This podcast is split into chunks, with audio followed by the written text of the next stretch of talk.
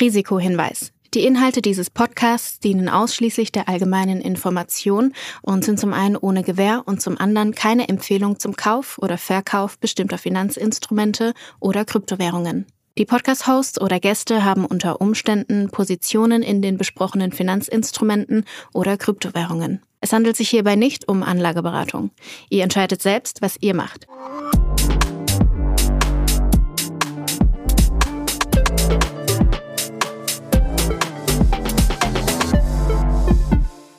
Es ist Folge 89 von Alles Coin, nichts muss. Julius, wir sind mittlerweile, neigen uns der dritten Adventswoche zu dem dritten Adventswochenende, was wir ja eigentlich schon haben, wenn die Folge hier rauskommt.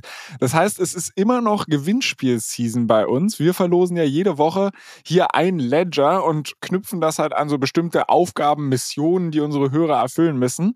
Äh, letzte Woche hieß es, sie müssen ein, eine Rezension auf Apple posten und einen Screenshot mit uns teilen. Das haben auch wieder sehr, sehr viele Leute gemacht. Hätte ich nicht gedacht, dass sich die Leute wirklich die Mühe machen. Aber wir haben tatsächlich auch die ein oder andere Einsendung bekommen. Ein paar Sachen werden wahrscheinlich erst zeitversetzt dann wirklich im Player zu, zu sehen sein, weil halt Apple irgendwie alles gegencheckt. Und du hast Glücksfee gespielt. Ähm, der Glückliche, der den Ledger diese Woche gewonnen hat, heißt Lando. Äh, oder das ist der Instagram-Handle. Ich weiß nicht, ist das ein Vorname, ist das ein Nachname? Ich habe keine Ahnung. Ich werde der Person auf jeden Fall schreiben und dann geht der Ledger auch äh, Anfang nächster Woche raus. Und was haben wir uns überlegt, bevor ich überhaupt erstmal offiziell Hallo sage und wie geht es dir? Was haben wir uns überlegt? Äh, was müssen die Leute diese Woche machen, um die Chance aufs nächste Ledger zu haben? Und hallo. Hey. Ähm, genau, also nachdem wir Apple und auch Spotify jetzt so ein bisschen ähm, bedient haben, und wir haben ja auch Nachrichten bekommen, dass, dass es ja auch andere äh, Podcast-Player gibt und Podcast ja eigentlich auch so ein bisschen dezentral durch diese RSS-Feeds aufgestellt ist. Das stimmt natürlich, aber wenn man durch der Realität ins Auge blickt, dann sind Apple und Spotify die beiden Podcast-Player, wo irgendwie wahrscheinlich, weiß ich nicht, 98 Prozent plus der Leute äh, Podcast hören. Deshalb nehmen wir das so an. Äh, genau, nachdem wir das jetzt gemacht haben, haben wir uns überlegt für den dritten Ledger, wir nähern uns ja dem Jahresende, und wir nähern uns auch der Weihnachts- Review-Folge, die wir nächste Woche aufnehmen und dann rausbringen werden. Und da wird es ja passen, wenn ihr uns euren most memorable Moment des Jahres äh, mitteilt. Das kann äh, ein Screenshot sein von einem Chart, das kann, also von einem Kursverlauf, das kann äh, eure Lieblingsfolge sein, das kann äh, eure Lieblings-News-Story sein, ein Meme, was euch im Kopf geblieben ist, was auch immer. Äh, wenn ihr mal so äh, Revue passieren lasst, was dieses Jahr im Crypto-Space natürlich äh, so passiert ist. Und äh, dann teilt uns doch gerne, vertagt uns und dann werden wir das auch entsprechend ähm, ähm, reposten. Und äh, damit qualifiziert ihr euch für das dritte Gewinnspiel. Äh, gerne wieder auf Instagram, auf Twitter äh, oder auch auf LinkedIn. Da hat es, glaube ich, noch keiner gemacht. Aber ja, ihr wisst ja, auf welchen Kanälen wir aktiv sind. Und genau, dann sind wir gespannt, was da so bei rumkommt. Ich finde es auch immer noch so geil, wie du unsere Kanäle so unter den Tisch fallen lässt. Ne? Du überlässt es immer mir hier noch zu sagen, dass der Handle allescoin-pod ist. Instagram, Twitter, die Leute können uns sehr, sehr gern vertaggen. Dann sehen wir das, wir teilen das und folgt dem Kanal auch auf jeden Fall, weil dann kriegt ihr den ganzen geilen Scheiß, der nächste Woche so von unseren Hörern geteilt wird, auch direkt mit, ohne dass ihr euch alle gegenseitig folgen müsst. Das finde ich eine tolle Sache. Auch an dieser Stelle ein großes Dankeschön an Ledger und äh, konkreter an June, die uns die äh, vier guten Stücke zur Verfügung gestellt hat. Nichtsdestotrotz, glaube ich, gab es diese Woche nicht nur in Bezug auf Ledger positive Emotionen. Wir verknüpfen das ja, wir, weißt du, wir verschenken hier an dieser Stelle irgendwie ein Produkt, wo wir der Meinung sagen, sind, okay, das ist eigentlich eine der sichersten Art und Weisen, den Crypto-Space zu navigieren. Und jetzt musste ich hier aus dem Augenwinkel diese Woche mitbekommen, Ledger Hack alles unsicher. Kryptowelt wurde einmal kurz runtergefahren. Keine Sau konnte mehr irgendwas machen. Was zur Hölle war da bitte los? Äh, ja, genau. Also wir nehmen wieder am Freitagvormittag auf und ähm, gestern am Donnerstag äh, gab es mal ein paar Stunden über die Mittagszeit eine relativ oder so am frühen Nachmittag eine relativ große Aufregung. Das hatte jetzt aber nichts mit dem nicht direkt was mit den Ledger-Hardware-Geräten zu tun, sondern es ging da um eine Software-Komponente. Und zwar kennst du das ja, Flo, wenn du auf ähm, dich auf irgendwelche äh, Frontends, also Uniswap oder was auch immer, draufgehst, dann musst du dich ja mal mit deiner Wallet verbinden. Ne? Und da gibt es quasi unterschiedliche Software-Kits, die dafür verwendet werden. Das so das bekannteste ist halt irgendwie das von von Wallet Connect. Ähm, na, und dann klickst du drauf und dann hast du irgendwie deine unterschiedlichen Optionen. Ähm, und da hast du auch die Option, bei vielen Seiten, dich mit deinem Ledger zu connecten. Äh, und dafür wird eben äh, eine, ein gewisses ähm, ja, Software-Snippet äh, verwendet. Und hier gab es einen, ich weiß nicht, ob Hack technisch der richtige Begriff ist, aber auf jeden Fall hat jemand in dieses, dieses Kit einen Wallet Drainer eingebaut. Und wie, wie, wie es dazu gekommen ist, können wir uns gleich noch, äh, können wir gleich mal durchgehen. Äh, auf jeden Fall, was das zur Folge hatte, ist, hättest du dich damit mit deiner Wallet äh, ver, ähm, verbunden und hättest dann, weiß nicht, sagen wir, du bist auf Uniswap. Ich weiß gar nicht, ob die jetzt davon betroffen waren, aber äh, anyhow, äh, nutzen wir mal. Und ähm, hättest dort einen Trade ausgeführt und eine Transaktion, Transaktion signiert, hättest du scheinbar unwissend im Hintergrund deine Tokens an diesen Hacker gesendet oder halt diesen Wallet Drainer die Berechtigung gegeben, irgendwie deine Tokens rauszuziehen. Und ähm, das ist natürlich eine große Gefahr. Das Problem ist, dass das halt eine, äh, eine Software war, was auf sehr, sehr vielen Frontends implementiert ist, ne? weil quasi der, der Userflow ist ja immer der gleiche. Du gehst auf eine Seite, klickst, klickst Connect Wallet und dann suchst irgendwie deine Option aus. Willst du Metamask, willst du Wallet Connect, willst du Ledger, wie auch immer. Ähm, und das ist halt sehr weit verbreitet. Ähm, und deshalb war das wirklich so ein, quasi, wie du gerade gesagt hast, so ein Herunterfahren innerhalb von kürzester Zeit. Haben dann alle sämtliche Frontends irgendwie gesagt, bitte nicht mehr ähm, mit unserer App oder Dep ähm, interagieren. Am besten mit gar keine Frontend mehr interagieren äh, macht jetzt einfach mal nichts paar Stunden, dass wir hier Klarheit haben. Manche haben sogar ihre Seiten runtergenommen. Es war sogar, und das ist halt richtig tricky, es war sogar diese eigentlich sehr, sehr tolle Seite Re revoke.cash davon betroffen, die ja eigentlich Leute nutzen, um gewisse Berechtigungen, die sie gegeben haben, dann wieder zurückzunehmen. Also, na, du kann, signierst ähm, aus Versehen irgendwas, was jetzt einem Hacker Zugriff auf deine Tokens gibt, dann könntest du auf Revoke Cash gehen und das wieder zurücknehmen in der Realität funktioniert das mittlerweile nicht mehr so gut, weil die Hacker sind einfach zu schnell. Also ich habe ja, ich war ja das beste Beispiel Anfang des Jahres hier. äh, ich habe das ja quasi inst, instant äh, gemacht, aber die, die irgendwie 70.000 USDC waren trotzdem weg. Ähm, und äh, ist trotzdem eine, eine, tolle Seite, aber selbst die waren davon betroffen, weil auch dort musst du dich ja mit deiner Wallet irgendwie connecten. Ja, und ähm, das heißt, man konnte eigentlich, man sollte eigentlich einfach gar nichts machen, physisch stillhalten. Und ähm, nach gut zwei Stunden gab es aber auch Entwarnung, dass Ledger irgendwie ein, das gepatcht hat und irgendwie eine neue Version hochgeladen hat. Und ähm, es gibt mittlerweile auch einen Link oder ich habe einen guten Tweet gesehen, wo man auf einen Link klickt und dann öffnet es dir so eine Seite, die dir sagt, welche Version du von diesem Code-Snippet bei dir im Cache geladen hast. Ähm, und dann kann man schauen, ist das die richtige? Und wenn es nicht die richtige ist, muss man einmal seinen Cache lernen und dann ist auch wieder fein. Das werden wir verlinken. Ähm, es sollte aber mittlerweile, glaube ich, äh, wieder fein sein. Ich habe jetzt nichts mehr gelesen, dass irgendwie aktuell noch ein erhöhtes Risiko besteht. Ja, aber die Frage ist eher, wie konnte das passieren? Ne? Das, was du ja auch so ein bisschen gerade angespielt hast. Und scheinbar, ja, scheinbar war das so einfach schlechte Security Practice auf, Seite, auf Seiten von Ledger. Ähm, Nochmal aber auf der Software-Seite, jetzt nicht auf den Hardware-Geräten. Das heißt, diese Connect Your Wallet Software, die ich auf Uniswap und Co. habe, also du hast ja gerade gesagt, bei Uniswap weißt du es nicht, das ist eigentlich auch Software, die von Ledger kommt? Ein Teil davon, nicht alles. Okay. Ähm, der Großteil kommt von Wallet Connect. Ähm, die sind also der führende Anbieter da. Ähm, mhm. Aber der, das, der Snippet, der quasi verwendet wird, um dann mit deinem Ledger, äh, dich dann mit den Seiten zu verbinden, der wird äh, von Ledger selber scheinbar maintained. Und da war es so, also nach meinem Wissensstand, und ich habe jetzt heute früh nicht jetzt nochmal irgendwie, da gibt's ja, jeder hat ja seinen Senf dazu jetzt geschrieben, ich habe jetzt heute früh nicht dann mir nochmal alles durchgelesen, aber das Statement von Ledger, letzt, ähm, das ich gelesen habe, war wie folgt, dass ein ehemaliger Mitarbeiter eine Phishing, einer Phishing-Attacke irgendwie zum Opfer geworden ist und darüber ja, ein, ein Hacker oder eine Hackergruppe Zugriff zu seinem, weiß nicht, Repository oder was auch immer hatte und auf jeden Fall halt ähm, diesen diesen neuen Code in diesen Repository äh, hinterlegen konnte. Jetzt natürlich die Frage, also mehrere Fragen. Zum einen, und du und ich, wir sind beide keine Entwickler, das heißt, wir müssen jetzt, glaube ich, so ein bisschen aufpassen, was jetzt irgendwie Best Practices beim Coding sind. Aber zwei Sachen, die, mir direkt in den Kopf kommen, auch wenn ich keine Ahnung davon habe, wie man jetzt so ein, so ein JavaScript-Package da irgendwie maintain. Also erstes, warum hat der ehemalige Mitarbeiter noch Zugriff? und das zweite ist, warum kann eine Person alleine da irgendwas updaten und warum gibt's da keinen Review-Prozess und sonst was? Also das sind so die beiden Fragen, die mir gekommen sind. Und ich glaube, das sind ähm, sehr berechtigte Fragen, denen sich Ledger jetzt stellen muss, weil man sieht jetzt mal, also das ist natürlich, es ist natürlich der worst, worst, worst Case. Ne? Also quasi du stehst mit deiner ganzen Brand und deinen, deinen ja wirklich auch tollen Hardware-Produkten dafür, dass Leute sicher in diesem Space unterwegs sind und dann an der Schnittstelle, wo du quasi mit deinem Hardware-Produkt mit Apps interagieren möchtest, da schleicht sich dann so ein Fehler ein. Das darf halt einfach überhaupt nicht passieren.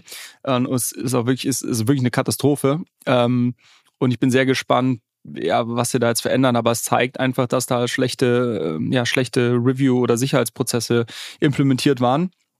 Das Geile ist aber, das ist, das ist so das, ich hoffe, keiner ist betroffen, ne? deshalb sonst, äh, wir erlauben uns trotzdem einen kleinen Scherz zu machen. Das Geile ist aber, dass äh, die Hacker oder der Hacker, die haben es jetzt geschafft, da heimlich ihr, ihr Package zu installieren, haben es aber nicht daran gedacht, dass sie vielleicht diese ganze Funktion, die sie da jetzt hinterlegen, irgendeinen unauffälligen Namen geben. Denn das Ganze hieß Wallet Drainer und Maximum, und Maximum Drain Amount und sowas. Und das, deshalb ist das halt auch jemand dann sehr schnell aufgefallen, weil es halt so, also plötzlich hast du irgendwie in diesem, in diesem Package irgendwie einen Wallet Drainer drin. Und äh, das fand ich sehr interessant. Und da frage ich mich, ob das mit Absicht war, ob das quasi Leute waren, die einfach nur zeigen wollten, guck mal, wir können, wenn wir wollen, ähm, und äh, wir geben euch aber wenigstens einen Hint oder ob die einfach äh, sehr gute Hacker sind, aber nicht so weit gedacht haben, dass sie dann vielleicht auch die Benennung ihrer Funktionen anpassen sollten. Ja, oder die spielen Schach, während du Mühle spielst, weil wenn das jetzt hier irgendein krasser Krimi wäre, dann würden die wahrscheinlich so einen doppelten Boden angebaut haben. Also dieses Wallet Drainer ist vielleicht nur so die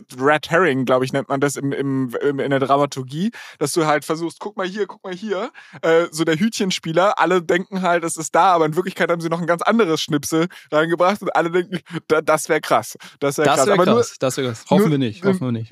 Nur damit ich das halt einmal jetzt checke. Das ist jetzt, also wenn ich jetzt zum Beispiel auf mit meiner Metamask Wallet in äh, Uniswap oder was weiß ich, welcher die App auch immer mich connected hätte, dann wäre ich davon nicht betroffen gewesen sondern das ist jetzt wirklich nur für, wenn ich meine Ledger Hardware Wallet mit quasi diesem Wallet Connect dingsen wollte oder ist das mit jeder anderen Hot Wallet, wäre ich da auch komprimiert worden?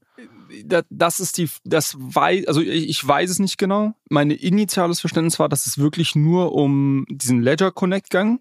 Ähm, ich habe aber auch Tweets dazu gelesen, ähm, dass es eigentlich egal war, dass quasi, wenn du mit dieser Software interagiert hast und wenn du dich quasi über diese malicious Software mit der Seite connected hast, dass es ja. dann egal über, über, welches Gerät oder über welche Wallet-Software du ähm, verbunden bist mit der Seite.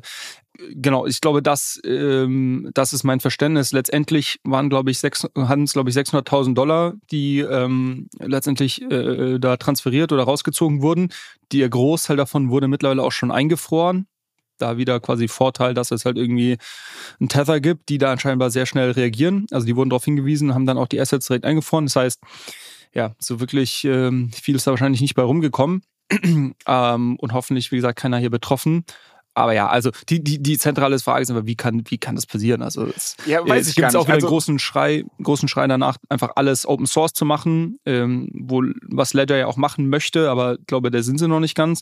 Ähm, also ich weiß nicht, also ich stelle mir da sogar tatsächlich ein paar mehr Fragen. Wir haben ja jetzt einmal gecovert, so von wegen, wie konnte das überhaupt passieren und was, was ist passiert und solche Geschichten. Und ja, dass es immer mal wieder Security-Issues gibt. Ich glaube, das ist halt in der Tech-Welt eine Sache, die, in der man leben muss. Ja, auch ich kann mich daran erinnern, WhatsApp war irgendwie mal down, weil irgendein Meta-Mitarbeiter sich da aus irgendeinem Serverraum ausgesperrt hat und dann ist keiner mehr reingekommen dann war kurz für, für zwei Stunden konnte keiner mehr irgendwie witzige Katzenbilder voneinander hin und her schicken. Ähm, und ich glaube, das, das passiert den besten Konzernen und okay, Haken dran. Das Krasse ist halt nur, ich finde es halt aus Nutzerperspektive eine komplette Katastrophe, weil es ja so viele Seiten auf einmal dadurch komprimiert. Also ich äh, kompromittiert, so, weil ich hätte jetzt für mich gelernt, dass wenn ich auf Uniswap gehe und diesen Wallet Connect, da denke ich nicht mehr drüber nach. Also das ist halt so ein gelernter Prozess und ich weiß halt, okay, ich guck, ich check vielleicht noch die Uniswap Domain, dass ich da nicht irgendwie was zwischengeschaltet hat und ich mich hier eigentlich mit irgendwas ganz anderem connecte und dann war's das und dann gehe ich an dieser Stelle davon aus, dass da nichts krasses passiert. Und das ist halt so diese eine Sache, also dass diese gelernten Pattern auf einmal durchbrochen werden, was ich super gefährlich finde. Und die zweite Frage, die ich mir stelle, ist das Thema Dezentralisierung. Also ich meine, wir reden hier eigentlich davon, dass die Kryptowelt ja, ach so, und es gibt niemanden, der den Stecker ziehen kann, aber im Grunde genommen kann ein Hacker irgendwo ein Stückchen Codeschnipsel reinbringen und auf einmal liegt die komplette DeFi-Welt mal für zwei Stunden lahm. Also wo ich mir so denke, dass, äh, dass es halt so zentrale Schnittstellen ja. gibt, das finde ich halt ein bisschen beängstigend. Genau, ich meine, das Ding ist, du hättest natürlich, also wenn du die technischen Fähigkeiten hast, du hättest ja trotzdem noch mit Uniswap interagieren können, aber du hättest äh, dann natürlich das entsprechend auf einem, sag ich mal, ähm, ja, quasi Coding, Coding Interface machen müssen und nicht über die, über die Wallet, über, also über dieses Frontend. Also sobald du halt eben das, das Frontend entsprechend nutzt, und das natürlich trifft das halt auf wahrscheinlich irgendwie fast alle Nutzer zu, alle, die nicht irgendwie Bots laufen lassen oder so, ähm, dann hast du eben diese, ja, diese Engpässe, die, ähm, wo du halt auf irgendwelche Software dich ähm, stützen musst, die, die halt teilweise von Unternehmen zur Verfügung gestellt wird. Und ich glaube, das Beste, was man hier machen kann, ist halt auf Open Source Software zurückgreifen. Ähm, so und jedem die Möglichkeit geben, quasi das entsprechend zu reviewen. Und ist die Frage, ob, ob ich, ich weiß nicht, ob es bei Wallet Connect komplett Open Source ist. Würde es mal fast vermuten, weil ich glaube, also die sind wirklich überall eingebaut und es würde mich schon stark wundern, wenn das nicht irgendwie Open Source ist. Ähm, aber ja, das ist, das finde ich ja das, äh, das Problem. Und klar, also du hast, du hast da immer Zentralisierungsfaktoren, sobald du quasi, äh, also weil, was, was willst du machen? Du kannst halt die Software als solche nicht dezentralisieren, also beziehungsweise Open Source Software ist ja irgendwo dezentral. Jeder kann quasi das einsehen und irgendwie reviewen, äh, wenn er möchte.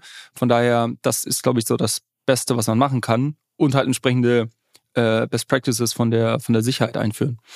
Also ich glaube, das ist ein wichtiger Punkt, den du gerade genannt hast, von wegen, ja, also ich meine, Uniswap als solches war ja in der Hinsicht nicht betroffen, wenn du halt mit der Codebase als solches interagierst und halt nicht der klassische B2C-User bist, der halt irgendwie gewohnt ist, auf Uniswap dort irgendwas zu gehen. Und äh, ich kenne die Domain-Endung witzigerweise nicht mal, aber anyways. Ähm, und, und dann da halt sein Wallet Connect zu machen. Ich glaube, die Realität ist halt nur, und das hast du selbst auch gesagt, dass 99 Prozent der Nutzer genau das tun. Und ähm, ich glaube, dafür, dass wir eine wirklich dezentrale Welt haben, müssen wir halt da einfach mehr mehr ähm, Diversifikation reinbringen in den Anbietern, die ich halt zur Not auch nutzen kann. Und dass, wenn einer komplementiert ist, ich trotzdem als B2C-User immer noch die Möglichkeit habe, eine andere Möglichkeit. Meine was, was ist denn ein B2C-User? Du, als klassischer Konsument. Du weißt ja, doch, was danke. ich meine. Du bist so, ach komm, lass mich in Ruhe, es ist Freitagmorgen. Okay, bevor du, bevor du mir hier wieder mit auf den Sack gehst, was ich, was ich so alles Falsches erzähle, erzähl mir lieber, warum die Leute ein Solana-Phone geschenkt bekommen haben. Ja, jetzt kommen wir zu ein bisschen, bisschen erfreulicheren News. genau, äh, Solana Phone, du erinnerst dich. Ähm, wir, ich hatte mal versprochen, dass ich mir eins bestelle, aber ich habe es irgendwie nie gemacht. Äh, spätestens jetzt sollte ich es machen, denn aktuell bekommt man es mehr oder weniger umsonst. Ähm, und zwar ist es so, dass du, wenn du das Solana Phone bestellst, ähm, und für alle, die sich jetzt fragen, was ist ein Solana Phone? Also ähm, es gab Anfang des Jahres das Announcement, dass man jetzt sich ein Handy bestellen kann, was auf einer was quasi eine integrierte Wallet hat, ähm, eine Solana Wallet und im Betriebssystem quasi sehr einfach äh, Apps, die auf der Solana Blockchain laufen, auch ähm, gelauncht werden können. Also quasi ein Solana App Store, sag ich mal, irgendwie integriert ist auf dem Handy. Und äh, was man bekommt, wenn man sich dieses Handy bestellt, äh, ist nämlich ein kleiner Token-Airdrop oder ein Geschenk, besser gesagt, von Bonk. Bonk ist ja so der führende Meme-Coin des Solana-Ökosystems. Und also da darfst du übrigens gar nicht mehr auf die Chart schauen, Flo. Das ist so, ist so crazy. Ich habe es mir abgeht. gestern angeguckt. Ich habe es mir gestern angeguckt. Ja, und heute wieder 100 Prozent. Oh, ich habe gestern tatsächlich noch überlegt, ob ich aus Spaß mir einfach wirklich... Äh, okay, äh, anyways, erzähl weiter. genau. Den Zug habe ich verpasst. Und, und mittlerweile, ähm, und quasi das wurde damals, als das Handy rausgekommen ist, haben die halt gesagt, wie viele Tokens sie da irgendwie schenken. Und das waren dann irgendwie so 10 Dollar oder sowas. Ich weiß nicht, irgendwie so halt so ein, so ein Goodie das, dafür, dass man halt das, das Handy irgendwie hat. Der Bonk ist so durch die Decke gegangen und das wurde nie angepasst, dass mittlerweile der ähm, Return, wenn du deine Bonks deine Bonk-Tokens verkaufst, ähm, größer ist als das, was das Handy kostet.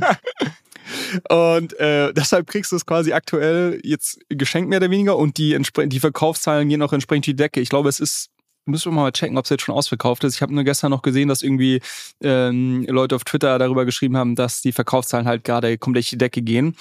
Ähm, ich bin mal gespannt, ob die Rechnung aufgeht, weil wenn ich das Ding jetzt heute bestelle, ich weiß nicht, wie schnell das bei einem zu Hause ist. Irgendwas kommt erst in zwei Wochen und dann hast du jetzt noch ein bisschen Feiertage dazwischen boah, ich weiß nicht, ob der Bonk-Token sich so lange noch auf dem Level hält, ähm, weil jetzt gerade ist schon wirklich harte Übertreibung im, im Kurs da, aber es ist, ähm, ist auf jeden Fall ganz wie, lustig, finde ich. Wie willst du, also sorry, aber wie willst du bei dem Meme-Coin ablesen, ob der Übertreibung im, also das ist doch, das ist doch die Natur der Sache. Darum geht's doch bei dem Meme-Coin. Der kann ja, doch halt immer noch 500x machen. Nee. Der ist doch kein Rational dahinter, oder? Ja, doch, aber es gibt schon so, es gibt irgendwie schon so, also Jetzt bist du bei, ich, fast zwei Milliarden ähm, Market Cap.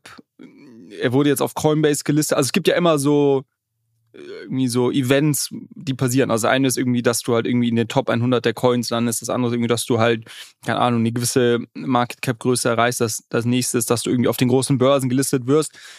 Und irgendwann, es ist ja so ein, so ein, so ein Momentum-Ding oder und so ein Aufmerksamkeitsding. Und irgendwann ist es einfach Peak Attention und dann, ja, glaube ich, sollte man dann irgendwann auch die Finger von lassen. Also, als wir hier darüber gesprochen haben, äh, nach, nach der Solana Breakpoint im was war das? Ende Oktober, Anfang November. Da hätte man all in gehen müssen. Ja, jetzt äh, wäre ich ein bisschen vorsichtiger, aber gut, das äh, muss jeder für sich wissen. Es gab übrigens witzigerweise, ich habe diese Woche, ich bin, ich halte mich aus Meme-Coins meistens raus, aber ich habe äh, vor einer Woche oder vor zehn Tagen mal einen gefunden, den ich ganz lustig fand. Und zwar, ich will das hier gar nicht chillen, also es ist überhaupt nicht irgendwie ähm, kann sein, dass ich auch schon wieder da komplett draußen bin. Ähm, aber ich fand es einfach lustig, weil es so ein Meme war. Und zwar hat da jemand auch so einen Hund genommen. Also, die sind ja immer diese Hunde, diese Meme-Coins. Mhm. Und die haben dem Hund einen, ja, außer Hund Pepe, das war ein Frosch, glaube ich. Das war ein Frosch, genau. Aber genau, Pepe hat schon vor dem vor den Memes, äh, Meme-Coins auch als, als Meme, sag ich mal, außerhalb der, äh, der, der Coins existiert. Äh, und den haben sie dem, dem Hund einfach einen Hut aufgesetzt. Und dann hieß der Coin Dog with Head, also und with, aber äh, W-I-F geschrieben.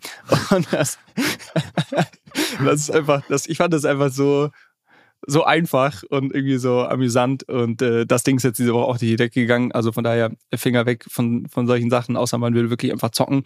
Äh, aber ich fand es lustig als Meme. Und, also ja, Solana Meme Coins, bester Trade, den man, glaube ich, dieses Quartal hätte machen können.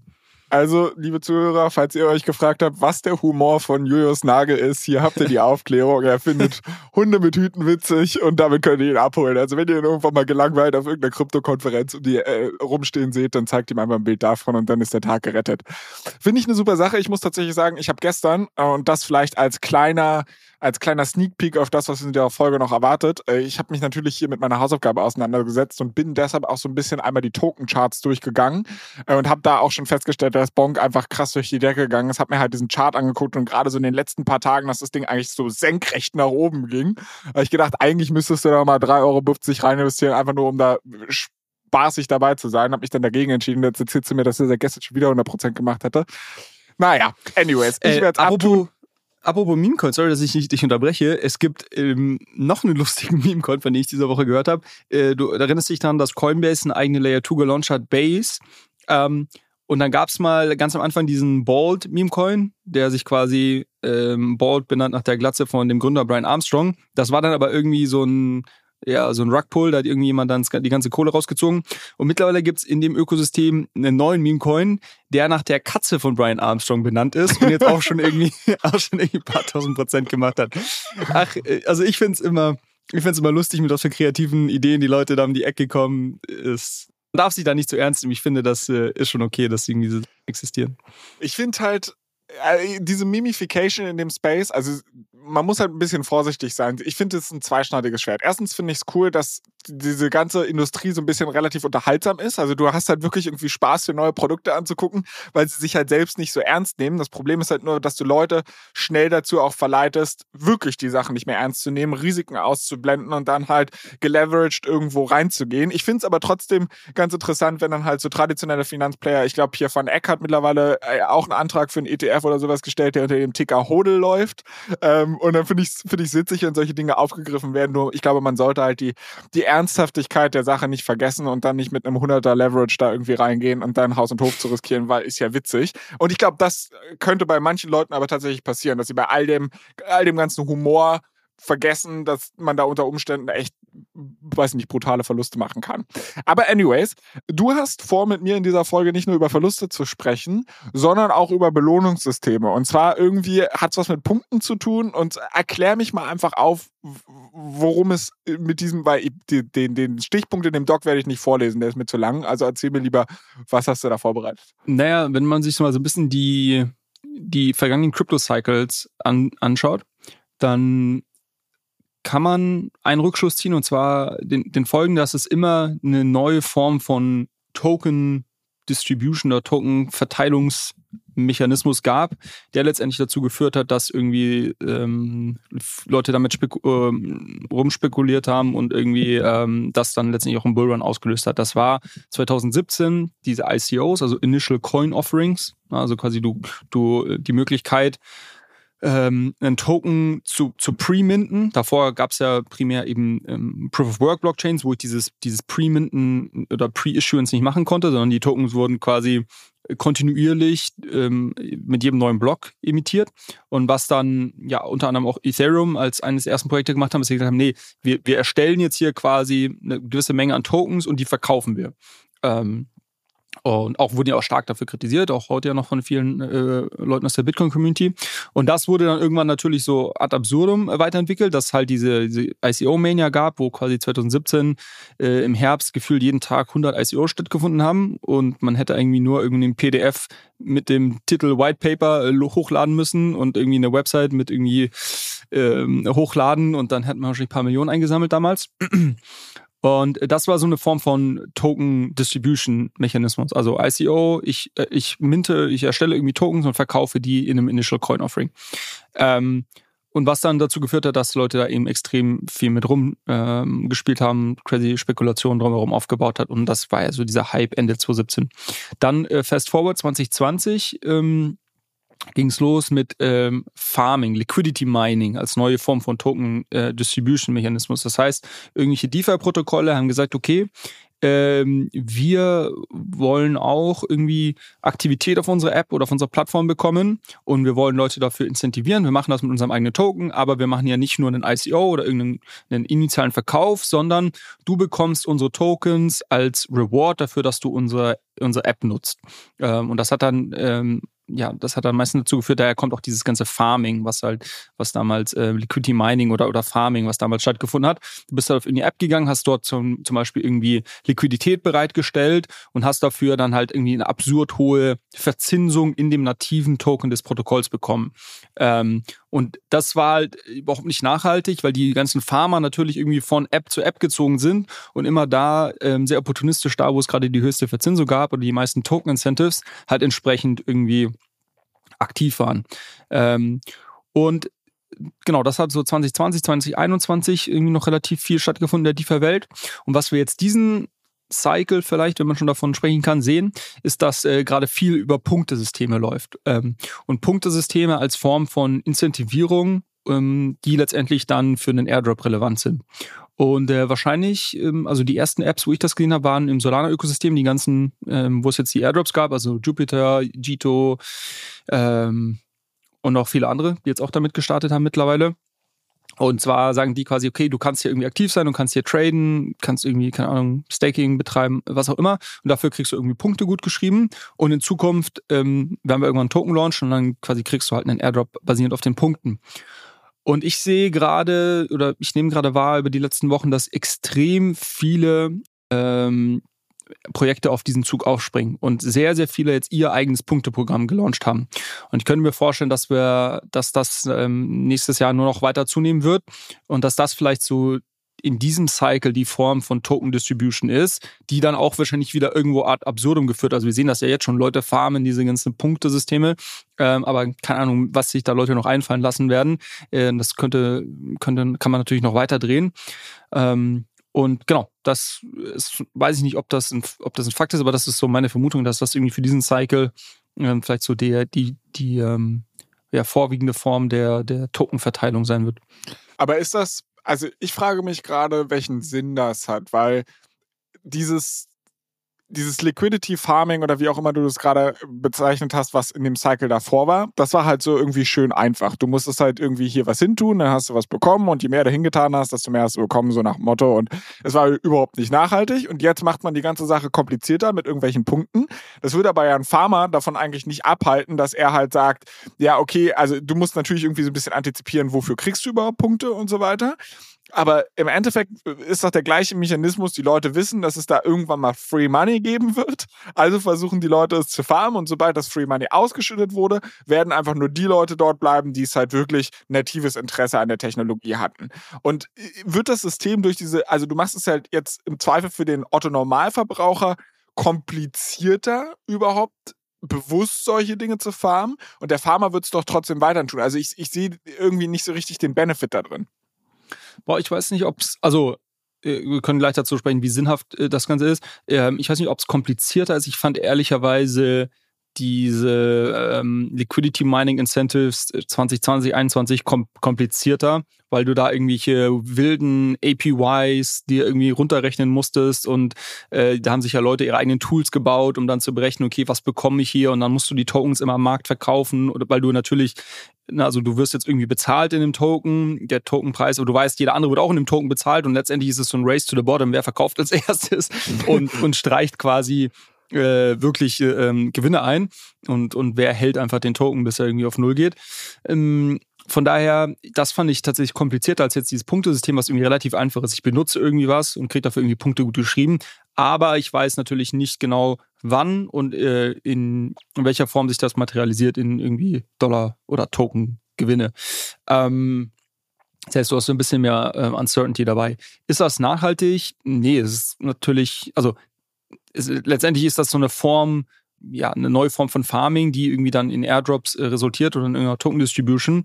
Ähm, und man ist natürlich schon die Frage, sollte man das überhaupt machen? Weil ich meine, ja, du bekommst damit User auf deine Plattform, du bekommst damit irgendwie Aufmerksamkeit und das ist wahrscheinlich so der größte Benefit in der ganzen Sache, ist einfach die mediale Aufmerksamkeit. Also ich meine, schau dir sowas an wie ein Jito. Wer kannte vor drei Monaten Jito, der nicht im Solana-Ökosystem irgendwie aktiv war?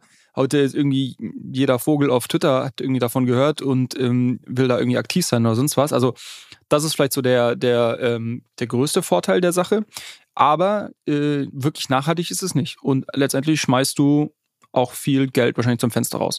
Und ich habe, ich erinnere mich, es gab mal ein Projekt im Keeper Network vor 2021, glaube ich auch war das noch, die ähm, von dem von dem André Cronje, die ähm, damals eigentlich einen ganz interessanten Ansatz gemacht haben. Die haben gesagt, wenn du hier aktiv bist, ähm, du kriegst quasi auch irgendwie Rewards aber du kriegst dir nichts umsonst, sondern du kannst quasi einfach zu einem, de, deine Rewards letztendlich einlösen, du kannst zu einem Discount zum aktuellen Marktpreis den Token kaufen. Und das finde ich eigentlich ganz interessant, weil du quasi sagst, okay, äh, weiß ich nicht, irgendwie ein Token, der ist jetzt schon live, der hat einen Marktpreis und äh, wenn ich das jetzt hier farme, der, der einzigste Benefit davon ist, dass ich irgendwie zu einem, zum Discount ähm, zum Marktpreis den Token kaufen kann. Und wenn ich dann noch einen gewissen Lockup drin habe, also wenn ich den dann nicht direkt am Markt dumpen kann, weil dann wäre es ja quasi wieder mehr oder weniger Arbitragegeschäft, ähm, dann incentiviere ich eigentlich nur die Leute, die, die wirklich diesen Token vielleicht auch halten wollen. Ähm, vielleicht nicht super langfristig, aber wenigstens mal über eine gewisse Zeit. Ähm, oder ja, wahrscheinlich werden es Leute auch irgendwie gefarmt haben, aber ich, ich finde es auf jeden Fall schon mal besser als das, was wir, dieses, dieses äh, reine Farming, was wir jetzt irgendwie gerade wieder sehen. Ähm, aber grundsätzlich muss man sich schon die Frage stellen, und das machen ich glaube, es ist halt schwieriger. Ich glaube, wenn du es nicht machst, wenn du keinen Airdrop machst, wenn du keinen eigenen Token hast, tust du dir halt super schwer in dieser Aufmerksamkeitsökonomie, äh, die ja in der, in der Kryptowelt nochmal irgendwie noch extremer ist, gefühlt, ähm, da dann entsprechendes Gehör zu finden und entsprechende Traction für dein Produkt aufzubauen. Und deshalb machen es halt viele letztendlich. Ich glaube nicht, dass jedes Protokoll, die irgendwie jetzt einen Token rausbringen und auch irgendwie diesen Punkte-Airdrop machen oder was auch immer, dass die da wirklich zu 100% dahinter stehen. Aber das ist halt so ein bisschen wie die Radsportler früher, wenn äh, Jan Ulrich gesagt hat, alle anderen, alle anderen im Peloton dopen auch. Ich will nicht der einzige Blöde sein, der es nicht macht. Keine Ahnung, ich weiß nicht, ob das ein guter Vergleich ist, aber gefühlt ist das ein bisschen so. Weißt du, so aus, dem, aus der Hüfte geschossen heraus, wie viel von den Airdrops an Farmer gehen und wie viel, also so prozentuale Aufteilung und an native Nutzer? Ist wahrscheinlich schwer auseinanderzuklamüsern, aber gibt es ja, jemanden, so der sich das mal angeschaut hat? Nee, aber ich habe mal eine gute Analyse. Wo war das denn?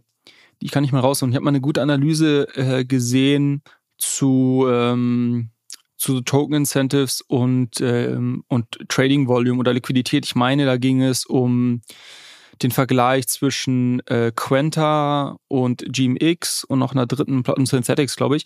Äh, oder, ah, ich weiß gar nicht mehr. Auf jeden Fall irgendwelche ähm, äh, Perps Exchanges ähm, also wo man quasi Futures handeln kann.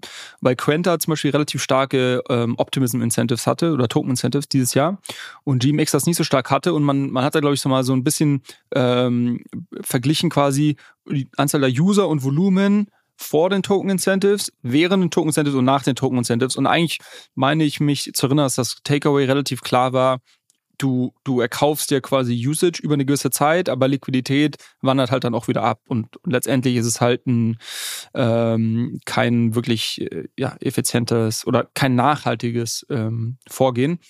Äh, die Anzahl der, der Farmer ist, glaube ich, ein bisschen schwer, weil du müsstest wirklich die ganzen Wallets entsprechend labeln. Ähm, was, was ja offen und ähm, Projekte oftmals publizieren, sind quasi ähm, die Anzahl der Wallets, die sich nach den Kriterien qualifiziert hätten.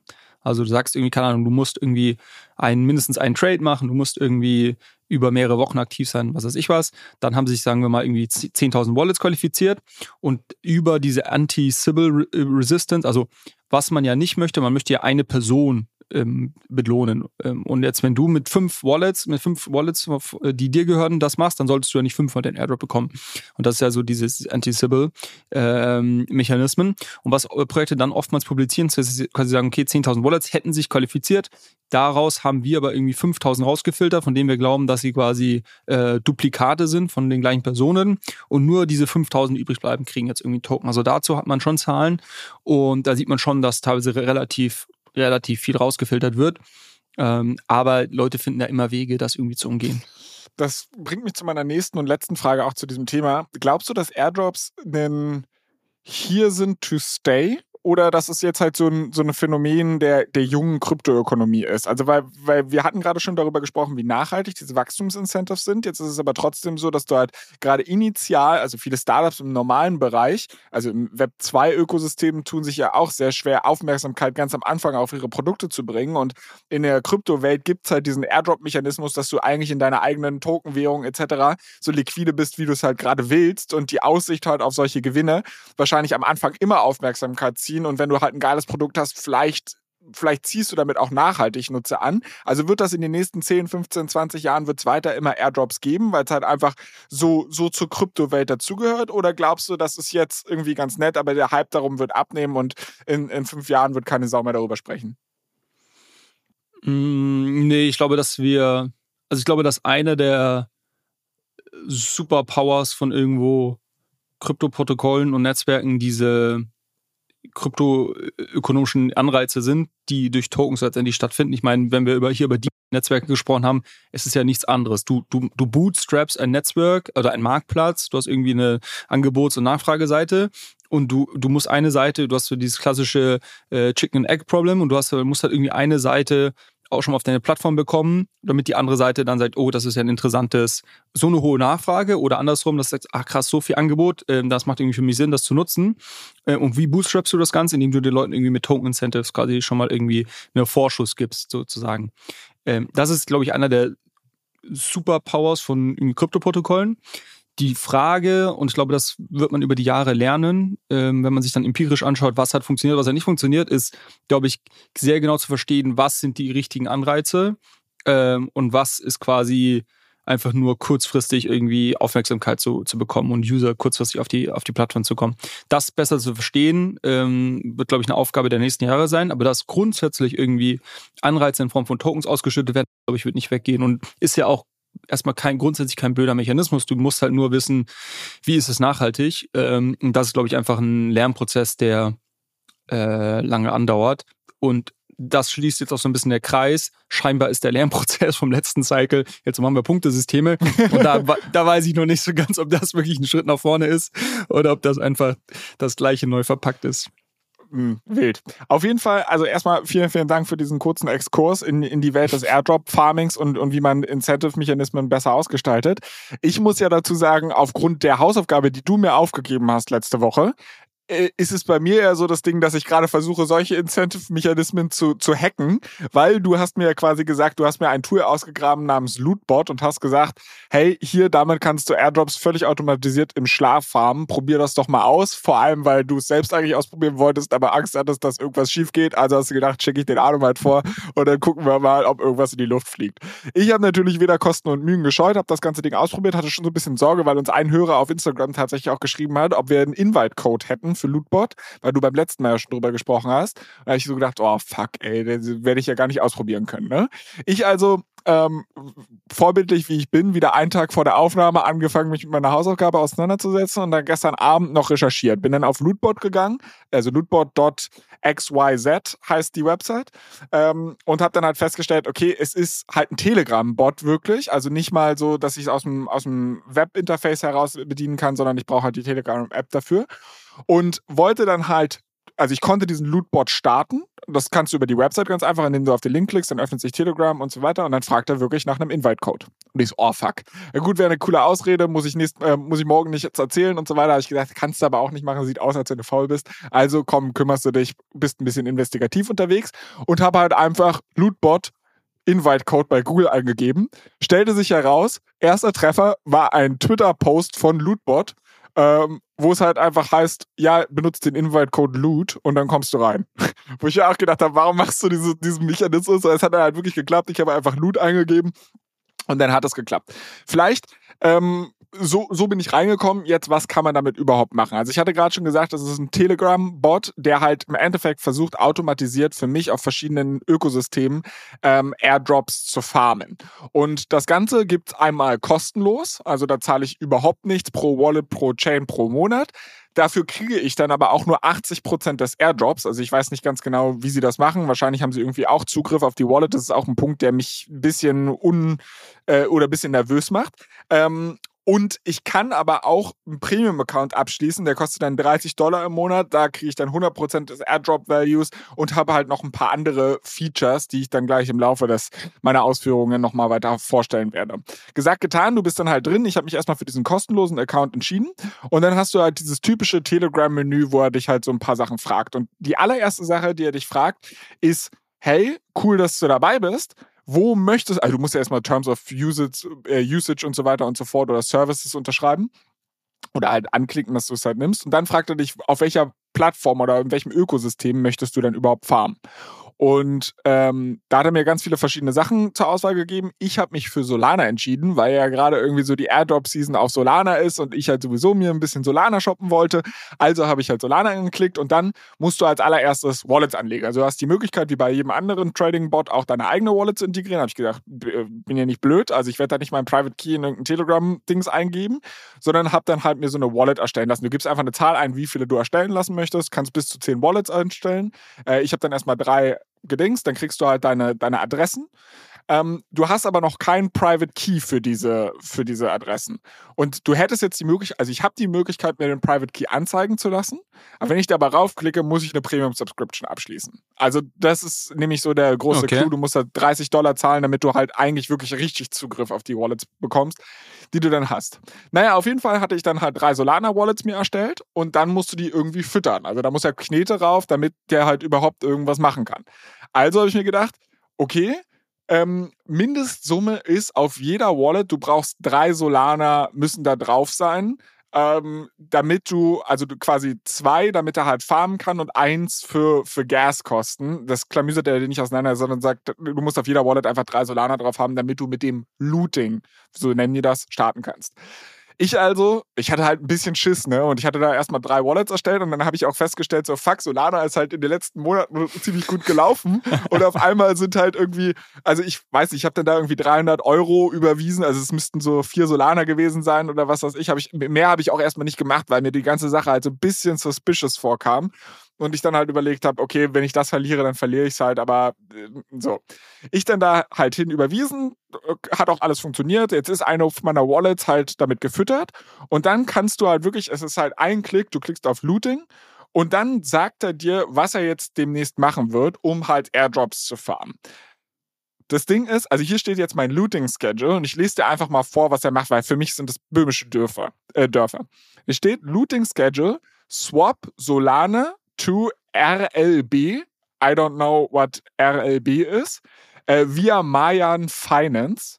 Dann swap RLB to USDC via Mayan Finance und dann swap USDC to Solana via Mayan Finance. Also es wird halt quasi einmal im Kreis getradet.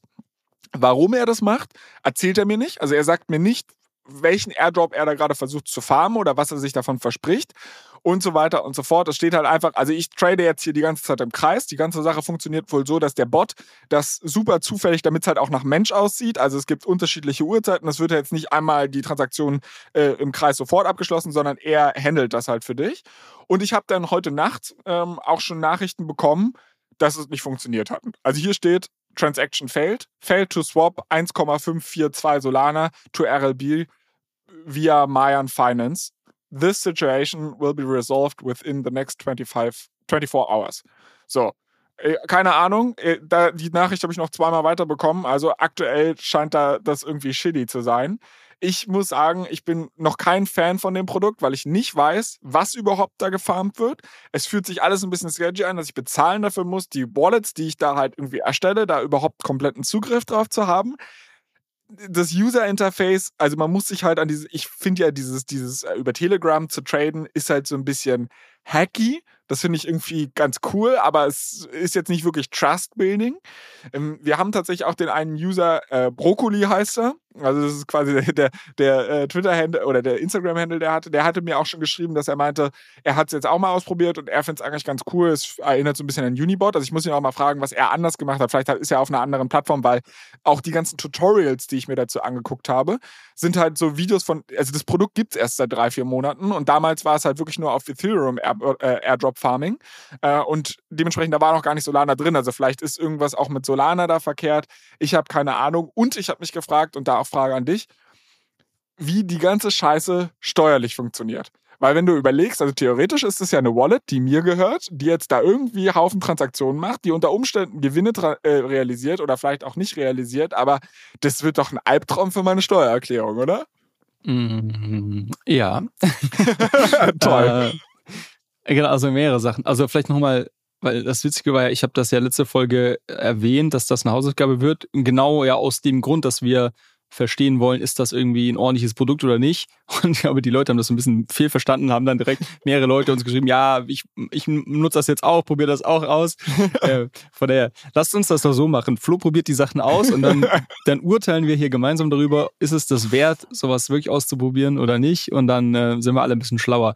Dann ähm, genau, haben wir nicht das Risiko, dass irgendwie alle die gleichen Fehler machen. Ähm, ja, also Genau, ich glaube, es gibt mehrere Punkte. Das eine ist so vom Interface, dieses ähm, Telegram, ich habe es mir auch angeschaut, also genau, es ist wie Unibot, es ist so dieses klassische äh, Telegram ähm. Ich glaube, manche mögen das, andere mögen das nicht.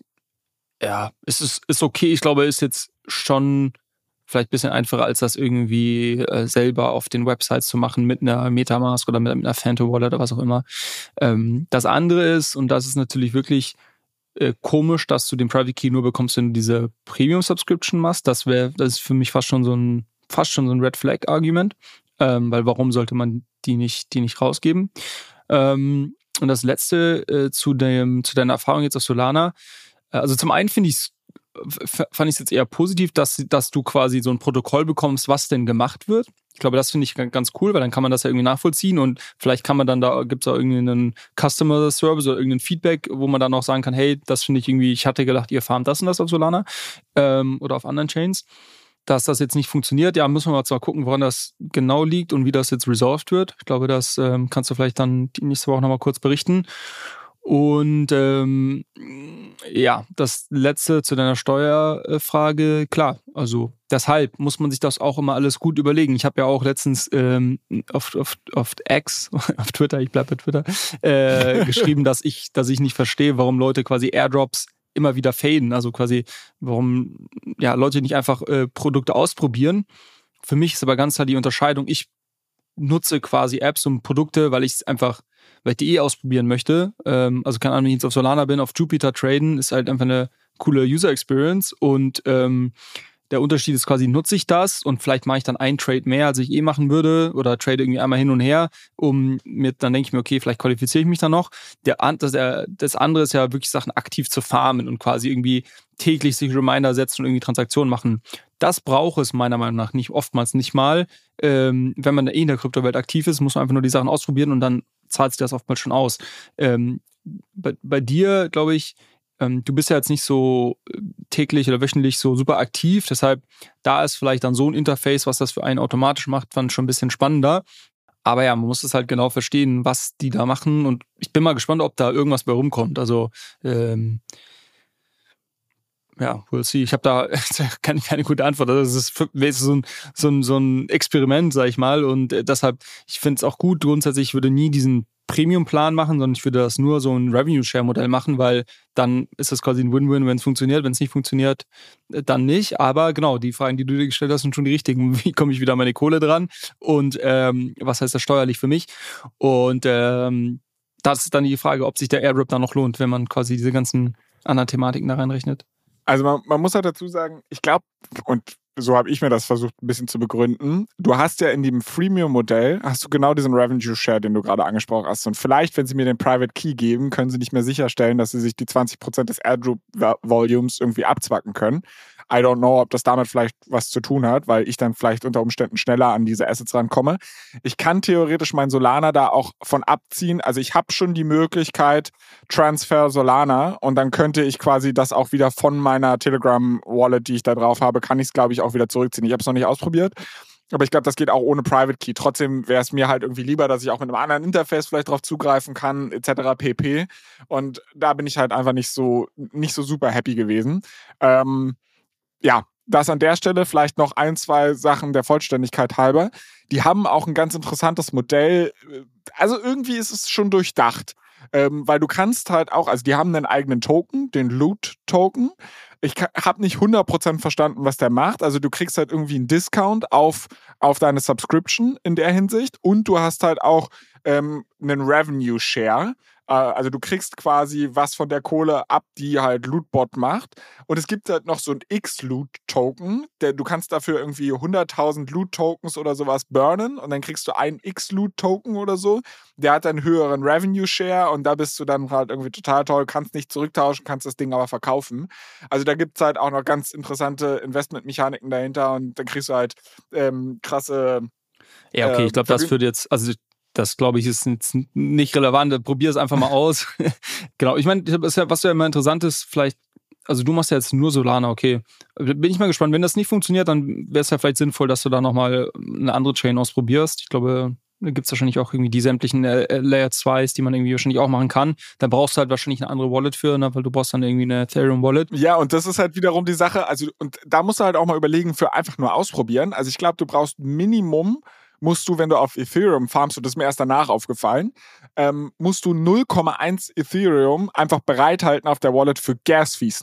Da sind wir noch nicht bei irgendwie, du hast äh, signifikantes Trading Volume. Und wenn du überlegst, 0,1 Ethereum, das sind jetzt auch nochmal, keine Ahnung, 200 Dollar oder so, wo das gerade liegt. Plus, da musst du ja noch ein bisschen was raufschieben. Also, du hast dann da halt mal gleich 1000 Euro oder sowas in der, im Feuer, ähm, wo, wo du jetzt sagst, okay, wenn da halt signifikant was bei rumkommt, cool, investiere ich gerne, aber halt für probiere ich mal Spaß aus und ich habe nicht mal Zugriff auf den Private Key und keine Ahnung. Also dafür müssen wir schon eine ganze Menge Podcasts machen, dass ich dann sage, oh geil, ist mir alles scheißegal, if you know what I mean. Ja, absolut. Ähm, und das ist halt oftmals das Problem mit, mit Airdrop Farming, dass es halt kapitalintensiv ist, dass du mittlerweile die Sachen teilweise so gestaltet sind, dass du auch nicht dein Geld direkt wieder abziehen kannst. Also ich meine, dass so ein paar Airdrops auch daran gekoppelt waren, dass du, also sagen wir, du bist jetzt auf irgendeinem Layer 2 aktiv und machst da irgendwie Transaktionen, dann könntest du natürlich das so, wenn du es jetzt mit einem Bot machst, könntest du natürlich dann dein Geld wieder abziehen und auf die nächste Chain gehen damit. Ich meine, dass aber teilweise Kriterien auch sind, dass du quasi dann am Ende des Tages wirklich das Geld auch dort liegen lässt, ähm, um quasi so ein bisschen dieses Farming zu umgehen. Und wenn du das dann sagst, okay, du machst das irgendwie für mehrere Chains und mehrere Apps, dann wird das schon relativ schnell relativ ähm, kapitalintensiv und dann muss man sich schon genau überlegen, ob das sich lohnt. Und deshalb ist ja auch mein Take immer, also Airdrops lohnen sich.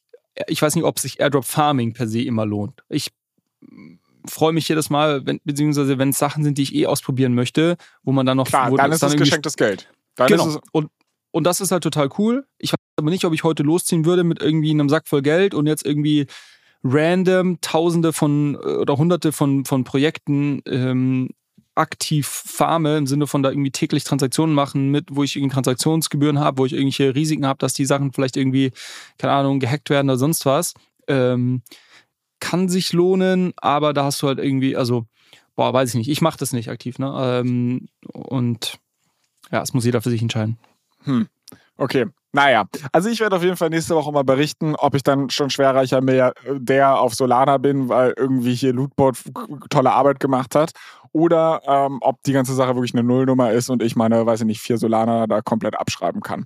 Anyways, ansonsten wolltest du mit mir noch über die Fettentscheidung sprechen. Ich finde witzig, dass du jetzt auf einmal das makroökonomische Klima hier reinbringst, von wegen Leitzins bleibt unverändert, aber angekündigt, dass vielleicht die Zinsen künftig sogar wieder sinken könnten.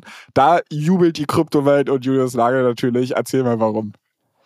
Äh, ja, ich meine, ich glaube, das war ja so eines der, ich glaube, es ist so eine der Grundvoraussetzungen, wenn wir jetzt irgendwie das geht jetzt schon, das ist jetzt schon fast schon so die Überleitung in quasi, wir, wir nähern uns dem Jahresende und die Prediction äh, Season geht los.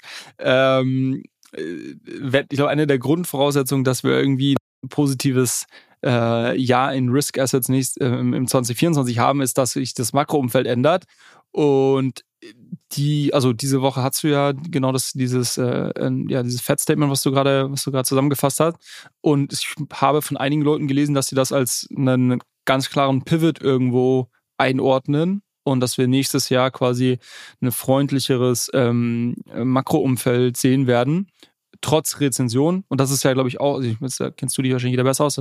Nach meinem Wissen ist das ja oftmals so, dass quasi, wenn die Rezension sich dann in den Zahlen wirklich auch zeigt, dass dann die, die Kapitalmärkte, die ja sehr stark forward-looking sind, eigentlich schon wieder am Aufschwung sind ähm, weil das quasi zuvor schon alles antizipiert wurde. Äh, also wenn sich das so verwirklicht, dass wir nächstes Jahr irgendwie eine USA-Rezession haben, aber wir quasi eine Zinswende sehen, dann sollte sich das ja eigentlich relativ positiv auf sämtliche ähm, Risk-Assets auswirken. Deshalb finde ich das, finde ich das ganz interessant. Und ja, du hast schon recht, äh, ich glaube, die Kryptowelt hat gejubelt. Ich glaube, an dem Tag gab es irgendwie einen äh, ordentlich grüne Zahlen, nachdem es am Vortag noch äh, äh, ordentlich runterging, weil irgendeine US-Senatorin ähm, Frau so Warren. Frau Warren so ein Anti-Crypto-Bill vorgestellt hat. Da, da habe ich einen Screenshot gesehen, dass sie irgendwie, die ist schon relativ lange im Senat ähm, und hat irgendwie in ihrer äh, Laufzeit da schon, schon einige ähm, Bills vorgestellt ja. und hat einen Track Record von null Sachen, die letztendlich umgesetzt wurden. Und dann war ich, da dachte ich mir so, okay, da kannst du entspannt sein.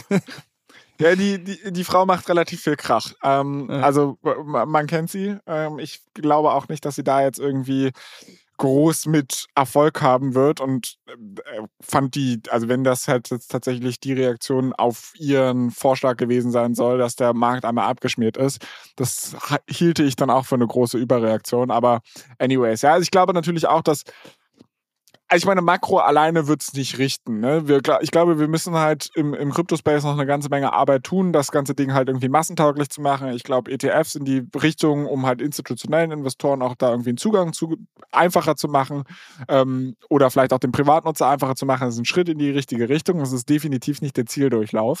Und ich glaube, Makroumfeld wird vielleicht wieder einen neuen Hype-Cycle loslösen. Der wird nicht nur gut für Krypto sein, weil es auch wieder Kritiker auf den Plan rufen wird, was ja auch ein gutes Korrektiv sein kann kann. Ähm, es wird aber auch zu völligen Übertreibungen wahrscheinlich wieder führen und wir werden wahrscheinlich so ein Terra Luna FTX oder was weiß ich wahrscheinlich auch im nächsten Cycle nochmal sehen. Ähm, was äh, nicht nur Positives, will ich damit sagen, her hervorbringt. Ich glaube aber insgesamt dann doch Rückenwind für das System geben könnte. Und ja, das ist jetzt klingt schon fast so ein bisschen wie, wie eine Prediction. Ähm, aber dazu haben wir ja dann in zwei Wochen nochmal eine, eine ausführlichere Folge. Und du hast ja mir erzählt, du hast quasi noch keine Weihnachtsgeschenke besorgt, aber äh, deine, deine Predictions hast du schon fertig.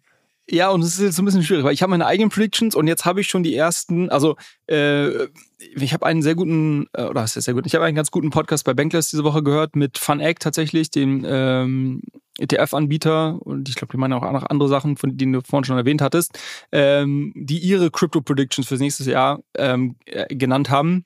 Und es ist jetzt schon so wieder ein bisschen schwierig, weil äh, das beeinflusst natürlich deine eigenen und mit manchen Sachen, äh, manche Sachen sehe ich, sehe ich ähnlich. Also ich habe jetzt für mich beschlossen, ich werde jetzt keine, bis wir unsere Auf Aufnahme machen, werde ich mir keine irgendwie Predictions äh, und äh, sonst was mehr von anderen Leuten anhören, weil ich, äh, ich will mich da nicht zu stark beeinflussen lassen. Äh, aber es geht jetzt schon los. Alle haben natürlich ihren Take aufs, aufs kommende Jahr. Ähm, und ich bin mal gespannt, ob die Leute, ob man da wirklich richtig liegt oder ob es dann doch wieder alles anders kommt. Weil ähm, ja, wenn ich mich zurückerinnere, ich glaube, unsere Prediction für dieses Jahr war, wir werden kein Kursfeuerwerk erwarten. Hm, ja, müssen wir nächste Woche im Rückblick mal besprechen, ob es jetzt ein Kursfeuerwerk war oder ob es jetzt einfach nur eine leichte Erholung war. Aber ich glaube, ähm, ja, meistens ist ja so der, der, der Konsens dann am Markt doch falsch. Ähm, es kommt immer anders, als man denkt. Von daher, ja, let's see.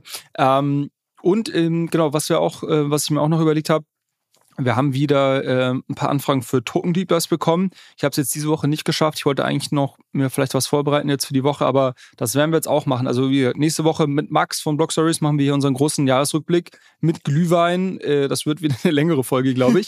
ähm, Silvester machen wir die große Predictions Folge bin ich auch sehr gespannt. Ich erwarte auch, Flo, dass du dein A-Game mitbringst. Ähm, und danach, danach gibt's wieder your regular äh, Program ähm, mit auch wieder Token Deep Dives und ähm, ich habe schon ein paar Themen, die wir, die wir uns mal anschauen sollten. Und äh, was wir, glaube ich, auch schon als Sneak Peek ähm, ankündigen können, ist, dass wir an der Founder Series ähm, arbeiten. Wir hatten schon eine Aufnahme diese Woche. Ähm, vielleicht nächste Woche noch eine und hoffentlich können wir da im ja, zum Ende Januar hin dann auch irgendwie Nägel mit Köpfen machen und vielleicht äh, bisschen was releasen. Das wird auf jeden Fall sehr, sehr toll und das würde ich mich prediction-technisch auch so weit aus dem Fenster lehnen, dass wir das hinbekommen im nächsten Jahr, äh, da was zu releasen, was in die, in die Sache Fauna Series geht.